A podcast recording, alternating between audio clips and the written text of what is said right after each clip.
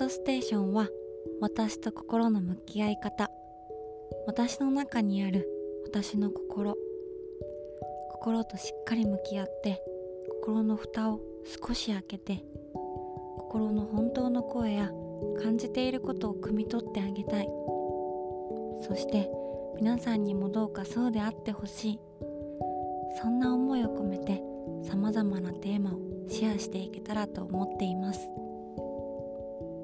まずはイントロダクションとしてハートステーションを始めようと思ったきっかけ。あと私についてを少しお話ししていきたいと思います。まず皆さんは適応障害ってご存知でしょうか？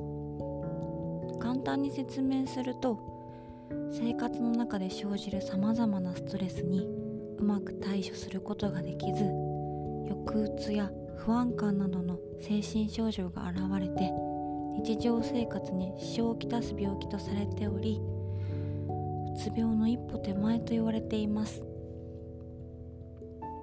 私は去年の8月に適応障害と診断され今も療養と治療を続けています。適応障害と診断された時正直ほっとしました。診断名がついてショックを受ける方不安になる方捉え方は様々だと思います。私はとてもほっとしたことを覚えています。適応障害と診断されるまでの過程はそれはそれは毎日うまくいかないことの連続で感情がコントロールできずまるでジェットコースターのようなアップダウン。パートナーの彼にもきつく当たってしまい自分のことがわからなくなっていました。手の中から自分という存在がすり抜けていってしまった。そんな感覚でした。体の症状としてじんましんや不眠頭痛息が苦しい胸がドキドキするそんな症状がありました。適応障害になった理由は何かな？ゆっくりと過ごせるようになった最近私はよく考えています。そして理由の一つとして自分の心に蓋をしてしまっていたことここにたどり着きました。心の中では疲れちゃった。やりたくないよと思いながらもやらなきゃしっかりしなきゃと自分を無理やり動かしてしまっていたなと思います。日々の中にやりたくないことも疲れることもたくさんありますよね。時にはそれをやらなくちゃいけないことだってもちろんある。だから自分の心に蓋をしてしまって心から出てくる言葉や感情を無視してしまった。うるさかったんですね。自分の素直な気持ちが溢れてくる心に対してうるさいよ言うこと聞いてと思っていました。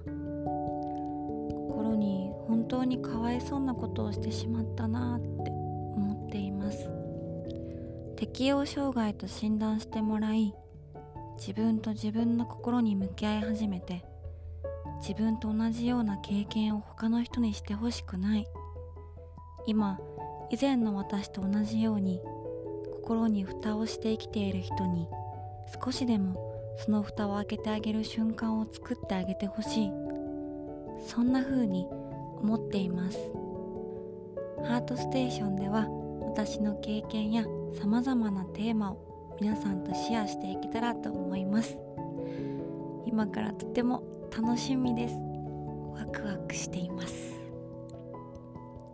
最後に私自身の紹介を少しだけ。関西出身で現在は東京都在住です。優しいパートナーと2人暮らしをしています。このハートステーションも彼にサポートしてもらいながら作り上げています。今回はイントロダクションとして適応障害についてと私についてお話しさせていただきました。次は何を話そうかな。もしリクエストがあれば Twitter までよろしくお願いいたします。それではまた。